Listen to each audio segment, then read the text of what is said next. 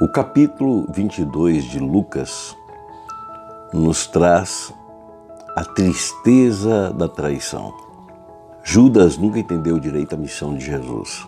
Sempre pensava que sua mensagem tinha por objetivo dar a seus seguidores um poder terreno.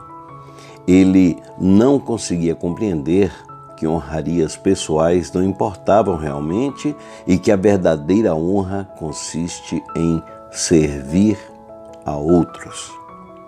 E então Judas traiu Jesus. Muitas vezes nós também o fazemos por razões não muito diversas das dele. O capítulo 22 de Lucas nos apresenta o maravilhoso quadro da ceia do Senhor, na qual houve a comunhão perfeita.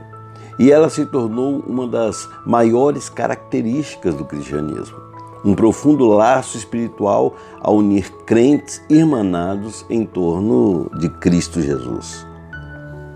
Neste capítulo encontra-se também uma das mais dramáticas histórias da Bíblia, a trágica, mas gloriosa história de Simão Pedro, que antes protestara com veemência, dizendo que nunca trairia Jesus.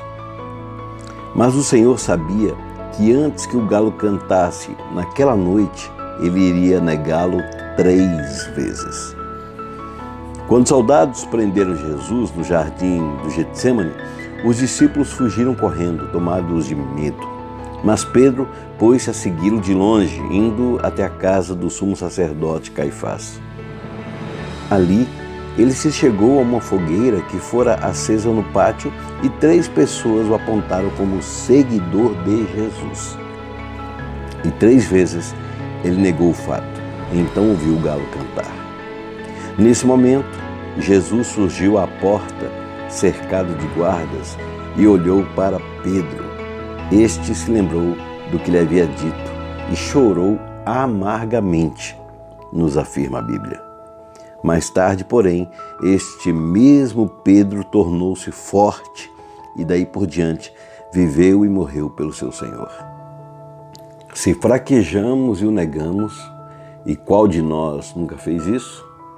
Também podemos tornar-nos fortes, igual a Pedro.